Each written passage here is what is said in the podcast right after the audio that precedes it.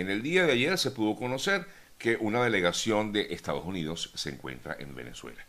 Y de hecho, el propio Nicolás Maduro reveló que esa delegación estaba en Estados Unidos. En principio lo había notificado únicamente la agencia Associated Press, pero luego se pudo conocer de boca del propio Maduro que ya se encontraba en Venezuela este grupo de integrantes de una delegación de Estados Unidos. Él afirmaba que el eh, grupo o estas personas que están en Venezuela estarían allí eh, reuniéndose con Jorge Rodríguez. Y lo dijo anoche el propio Maduro. Rodríguez está recibiendo una delegación del gobierno de Estados Unidos, una importante delegación que ha llegado a Venezuela hace dos horas, decía, y trabajando para darle continuidad a las comunicaciones iniciadas el 5 de marzo y para darle así continuidad a la agenda bilateral entre Estados Unidos y Venezuela. Dijo el, eh, Nicolás Maduro también que, eh, por otro lado, la comitiva estaba eh, perdón, conformada por el enviado para asuntos de rehenes, Roger Carstens. Por tanto, creemos que parte del objetivo de esta delegación en Estados Unidos, de Estados Unidos, perdón, en Venezuela, es eh, lograr la liberación de algunos presos de Estados Unidos, como es el caso de algunos de los integrantes de la Junta Directiva de Citgo, así como de otros estadounidenses, uno de ellos recientemente, por cierto, recordamos eh, que habría intentado mm, quitarse la vida mientras está recluido en una sede del eh, Ejecutivo. Eh, viajaron para conversar sobre el bienestar perdón, y la seguridad de los ciudadanos estadounidenses en Venezuela, explicaba este vocero del gobierno de Estados Unidos. Eh, por otro lado, también se pudo conocer que, como ya decía, estaba James Story, embajador encargado pues, de la Embajada de Venezuela, rectifico, la Embajada de Estados Unidos para Venezuela, y digo para Venezuela porque recuerden que ese Story James Story, se encuentra en Colombia. Y efectivamente ayer estuvo, estuvo también en presente en estas reuniones. Vimos que sostuvo un encuentro con Juan Guaidó. De hecho, tuvo una reunión con él como parte de esa visita que realiza esta delegación a Venezuela. En lo que informa en este caso el equipo de Guaidó, el eh, embajador Story se reunió con él durante esta visita.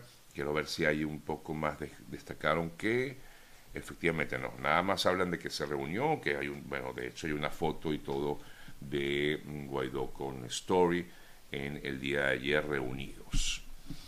El objetivo de este encuentro, bueno, llama mucho la atención, no sabemos exactamente cuál en todo caso pudiera ser, más allá de la liberación de los rehenes, la presencia de Story en Venezuela como tal, en territorio venezolano, mm, pues deja mucho que pensar. Uno piensa y comienza como a analizar cuál puede ser la razón. ¿Será que están pensando efectivamente en reabrir la embajada? Eh, bueno, nos imaginamos que todo esto tiene como objetivo también buscar a como el lugar que eh, se vuelva a dar este proceso de negociación impulsado por Noruega y que se inició en México hace algunos meses. Están tratando tal vez de reactivar como lugar ese diálogo entre el gobierno y la plataforma unitaria o la oposición. Vamos a esperar a ver y como les decía, seguramente nuestro buen colega y amigo Vladimir Kislinger tendrá un comentario al respecto que hacer cuando comencemos nuestra conversación con él. Por cierto que Maduro en, esa, en ese discurso que daba, que creo que fue en la entrega de los premios de periodismo, ayer fue el Día del Periodista, pero bueno, en medio de esa, de esa locución que daba en el día de ayer, daba también información acerca de la situación de las lluvias que se aproximan para Venezuela y se prevén lluvias y nubosidad ante el paso de un ciclón tropical a partir del día de mañana. Se esperan lluvias fuertes para mañana en gran parte de Venezuela, abundantes lluvias, chubascos, algunos con actividad eléctrica, ráfagas de viento en zonas como del Tamacuro, la zona nororiente de Venezuela básicamente, pero también se pueden sentir en otras partes del país como Bolívar, Guárico, Amazonas, entre otras localidades. Eh, no se descartan zonas nubladas con lluvias o lloviznas. Esto es ante la presencia de un ciclón tropical, hasta ahora llamado em, ciclón tropical 2, que pudiera llegar a ser justamente Bonnie, que es el que lo tocaría en el caso de, este, eh, de esta temporada de huracanes. El, eh, el, huracán Bonnie, que hasta ahora pues sigue siendo por los momentos un ciclón tropical, según informaciones que se manejan desde Venezuela con respecto al paso de este mm, fenómeno meteorológico y que pudiera originar fuertes lluvias en los próximos días en Venezuela. Revisamos otras importantes informaciones también destacadas en el día de ayer y por supuesto el caso del escándalo del avión en Argentina continúa dando de qué hablar. De hecho, el ministro de Seguridad de Argentina, Aníbal Fernández, aseguró anoche que no están claros los papeles de esta aeronave.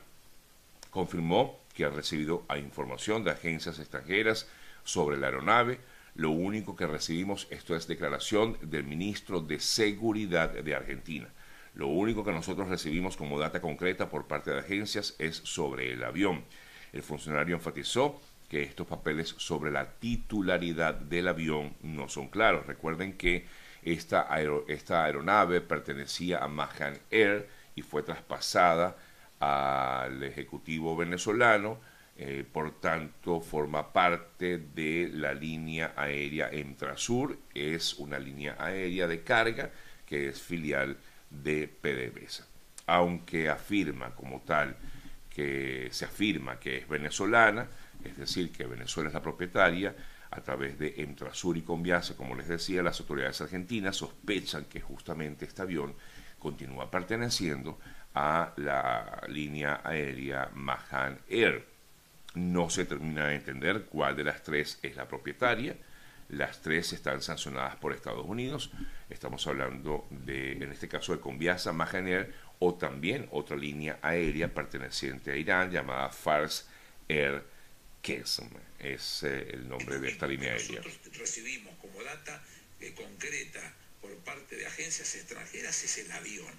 Que el avión junto con la empresa, este, Maham Air de, iraní. de iraní o el Quense, este, cualquiera de las dos empresas, porque no se termina de entender cuál de las dos es o la venezolana, cuál es eh, de las tres. las, tres las, tres están sancionadas por Estados Unidos. Están sancionadas por Estados Unidos y esa situación es la que hizo que ninguna de las empresas de, de, operadoras de, de, JP1, de combustible para aviones, incluyendo IPF, le quieran vender. No, no, estoy hablando del avión. No hay estoy nada, hablando del avión, porque el avión pertenecía o a dos empresas iraníes o papeles no, las no tres claros, están sancionadas. La, la, la, propia Por eso, pero las tres empresas están sancionadas. Bueno, eso es una conversación que sostuvo Aníbal Fernández, ministro de Seguridad, con un canal de televisión en Argentina. Poco para entender lo que está pasando con este tema del avión, que continúa, como ya decía, pues dando muchísimo de qué hablar y todavía no se entiende bien y no se aclara esta situación de esta aeronave en eh, Argentina. Bueno, seguimos un poco más con un poco más de información relacionada justamente con este tema de lo que mm, ha ocurrido con, esta aeronave y en noticias más recientes, permítanme eh, leer, si efectivamente continúa este escándalo. Voy a irme de inmediato a Ecuador porque en Ecuador continúan, eh, bueno, hubo en el día de ayer una importante reunión entre el gobierno y los indígenas. Finalmente lograron sentarse eh, para poder conversar y de esta manera tratar de ver si se logra acomodar lugar algún tipo de, bueno, paralización de esta, de esta huelga que han iniciado este grupo de indígenas. Eh, según informan desde Ecuador, las negociaciones entre el gobierno y los indígenas va a continuar el próximo, eh, va a continuar hoy. Ayer se inició, eh, dice la información que publican medios ecuatorianos. La salida de la crisis que vive el país se abordó en dos escenarios. Por un lado, los dirigentes de las organizaciones civiles y el gobierno se sentaron finalmente frente a frente y la segunda instancia sigue siendo la Asamblea, donde continuaron acercamientos para alcanzar 92 votos que se requieren, en este caso, para lograr la destitución de Guillermo Lazo. Recuerden que también en la Asamblea un grupo de asambleístas pertenecientes a la corriente de Rafael Correa están buscando la destitución de Guillermo Lazo justamente por las acciones que ha tomado este gobierno el gobierno de Lazo en Ecuador recientemente, sobre todo en materia económica y en la manera en que ha sido, en que han eh, sido eh, eh, manejadas las manifestaciones en este país. De hecho, los indígenas veían o no consideraban suficiente el hecho de que el gobierno de Ecuador bajara los precios o sí, los precios de los combustibles decían los ecuatorianos o los indígenas ecuatorianos que no lo veían suficiente el que haya bajado 10 centavos de dólar el precio de los combustibles y que por lo tanto esto les indica que tenían que seguir en la calle, pero ayer se dio esta reunión que va a continuar en el día de hoy.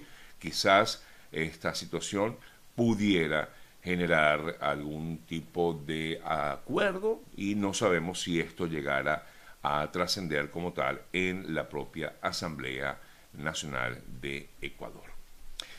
Otra importante información dada, generada en el día de ayer, es la que tiene que ver con la situación en Ucrania. Un misil ruso bombardeó un centro comercial repleto de civiles, más de mil civiles había allí.